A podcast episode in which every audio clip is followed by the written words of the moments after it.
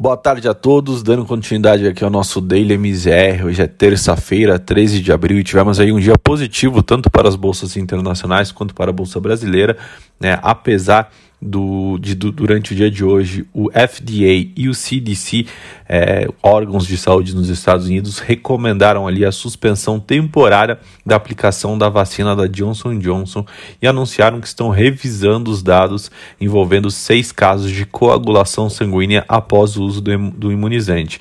Natural que após essa notícia das autoridades americanas é, de, da suspensão da vacina, isso naturalmente eleva ali um pouco o clima de cautela na sessão do dia, é o que contribuiu inclusive para uma queda nos rendimentos do Treasury americano, que não conseguiram ser revertidos nem mesmo com os dados de inflação ao consumidor, que vieram ali levemente acima da expectativa.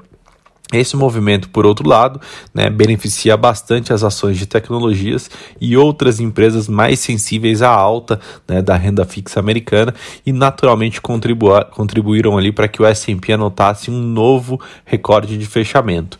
É, a notícia é que impactou naturalmente nas empresas mais sensíveis ao crescimento econômico, né, onde os investidores apostam que por conta dessa redução no número de imunizantes, ou seja, que a, a, que a vacina da Johnson Johnson não possa ser usada, isso naturalmente deve trazer ali uma retomada mais lenta dos negócios. Significa que o ritmo atual, né, que você atingiria ali a imunidade do rebanho, ele é reduzido e levará ali é, um, um, maior tempo, ou seja, mais é, vai demorar mais para que a, a gente tenha ali uma reabertura da economia.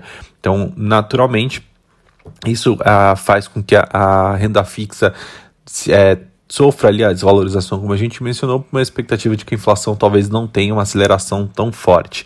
Né? Esse anúncio é, ele também ampliou a demanda para os títulos do Tesouro Americano na sessão de hoje, né? fato que ficou bastante refletido ali no leilão de bondes de 30 anos, onde ali os resultados realmente foram fabulosos né? e, e o mercado ele não esperava realmente que o juro do título é, consiga se manter nos patamares atuais.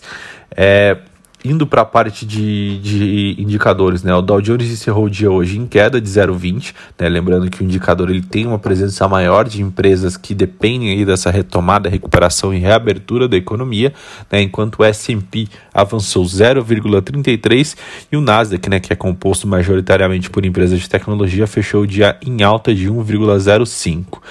É, na Europa, o Eurostock também teve uma ligeira alta de 0,12, é, fechando ali também na parte do campo positivo.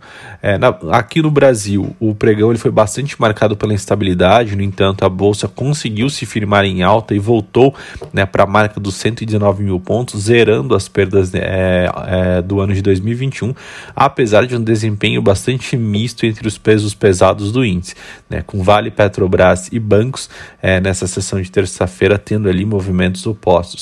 O índice é, de referência, como a gente mencionou, me, é, zerou as perdas do dia. No entanto, né, é, o que a gente vê é realmente um benefício para a Bolsa Brasileira de um momento mais calmo e mais positivo vindo do mercado internacional.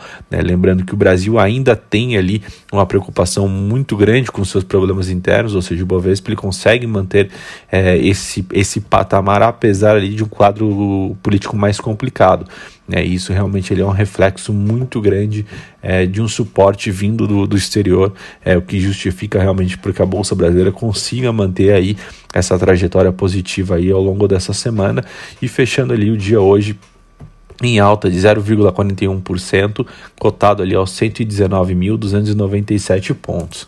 É, no entanto, o que, que a gente começa a observar realmente é uma cautela muito maior dos investidores né, no mercado de câmbio e de juros também. Né? Então, o um ambiente mais favorável à tomada de risco lá fora é, beneficiou bastante os pares do real nessa terça-feira, fazendo com que as moedas emergentes, ah, emergentes tivessem ali e fechassem o dia ganhando espaço em relação a moeda americana, o que não foi visto é, em relação à moeda brasileira. Né? A moeda doméstica, no entanto, ela não conseguiu se aproveitar desse viés trazido lá de fora e acabou o dia praticamente estável, muito de olho ainda no noticiário envolvendo a CPI da Covid e o orçamento, que naturalmente continuam no foco é, no foco dos investidores aqui. Né? Então, após ele buscar uma mínima intermediária na casa de 5,66, né? a moeda americana ela acabou entregando todo o movimento, fechou o dia hoje ali em uma leve baixa né, de 0,08, cotado aos R$ 5,71, ou seja, ainda muito próximo do fechamento de ontem. Na parte de juros, né, é, não, não, foi, não foi muito diferente do que a gente viu no câmbio, né, enquanto esse impasse ali bastante relativo em relação à questão fiscal permanece no foco dos agentes, isso naturalmente continua pesando sobre a curva de juros e faz com que as taxas futuras continuem ali a fechar em alta nessa terça-feira. O mercado também observou bastante, é, desculpa, observou com bastante atenção hoje o leilão semanal de NTNBs, né, que tiveram ali alguns fatores técnicos que acabaram impondo ali né, um viés de alta nos juros também, à medida que, os momentos, à medida que neste momento os papéis ali indexados à inflação têm sido o principal instrumento de financiamento do Tesouro Nacional. Então, naturalmente, né, o mercado acaba exigindo um pouco mais de prêmio também para esses produtos. Bom, por hoje essas são as notícias. Amanhã a gente volta com mais informações. Muito obrigado.